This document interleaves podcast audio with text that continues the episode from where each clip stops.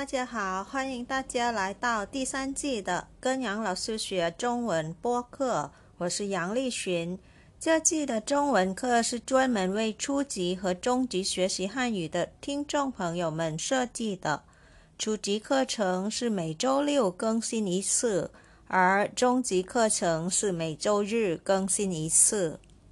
Hi everyone, welcome you all to third season of Study Chinese with Teacher Yang podcast. I'm Yang Liqun. The Chinese lessons in this season have been especially designed for the Chinese language learners who are the beginner and intermediate levels. The lessons for beginner level will be broadcasted every Saturday, whereas those for intermediate level will be broadcasted on Sundays.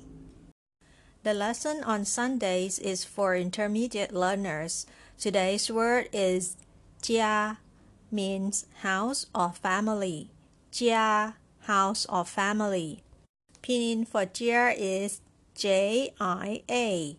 J as a consonant and compound vowel I and A pronounced as E R E with R. Ya, ya, with first tone put above vowel A. Now let's look at more words with jia and sample sentences. The first one is jia. Jia means house or family. Let's look at an example. 这是我的家。这是我的家。This is my house. Second word with the word jia in it. 家庭。家庭。家庭 means family. Example. 他在单亲家庭长大的。他在单亲家庭长大的。单亲家庭 means a single parent family. 他在单亲家庭长大的。This sentence means she grew up in a single parent family. Now let's look at the third word for today. 家里人。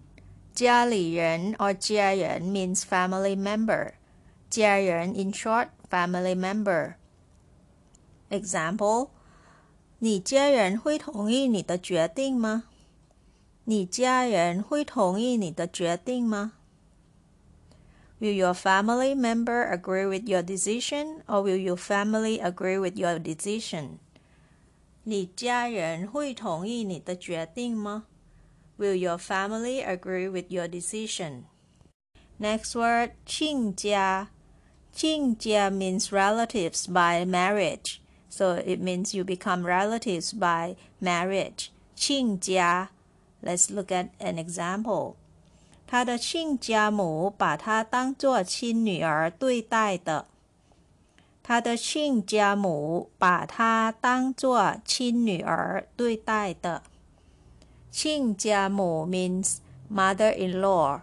亲家母 他的亲家母和 mother-in-law 把她当做亲女儿。So this letter is the same as 亲家 but this one is pronounced as chin. So this character chin or ching can be pronounced in two different ways.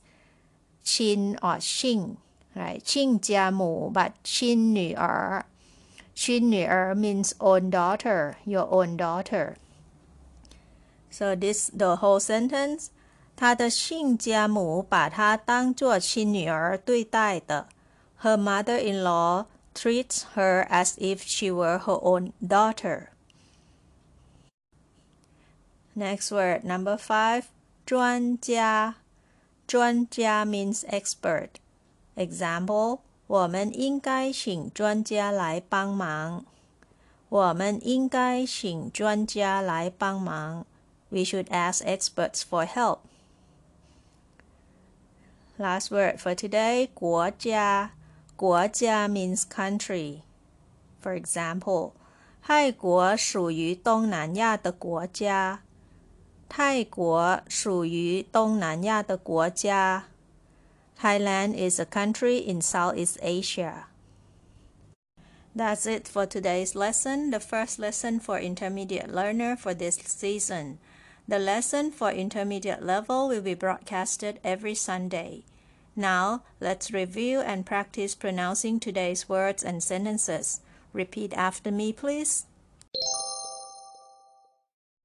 家家家 house or family 这是我的家这是我的家 next word 家庭家庭家庭 family 他在单亲家庭长大的他在单亲家庭长大的。Third word 家里人，家里人，家里人 or 家人，家人，家人 means family member。你家人会同意你的决定吗？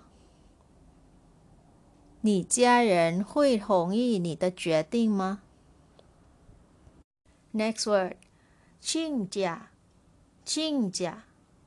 亲家，relatives by marriage。他的亲家母把他当做亲女儿对待的。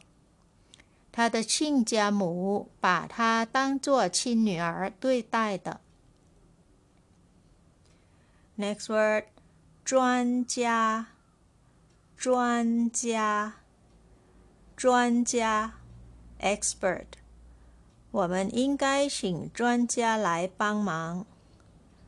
我们应该请专家来帮忙。Last word for today：国家，国家，国家 （country）。泰国属于东南亚的国家。泰国属于东南亚的国家。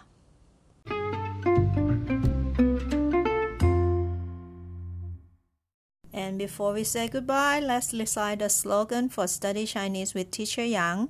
Ready? Here we go. 我学习，我聪明，我快乐，Yay! I study, I'm smart, I'm happy, Yay!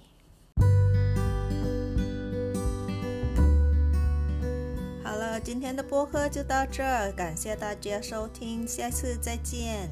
Thank you for listening. See you next time. Bye.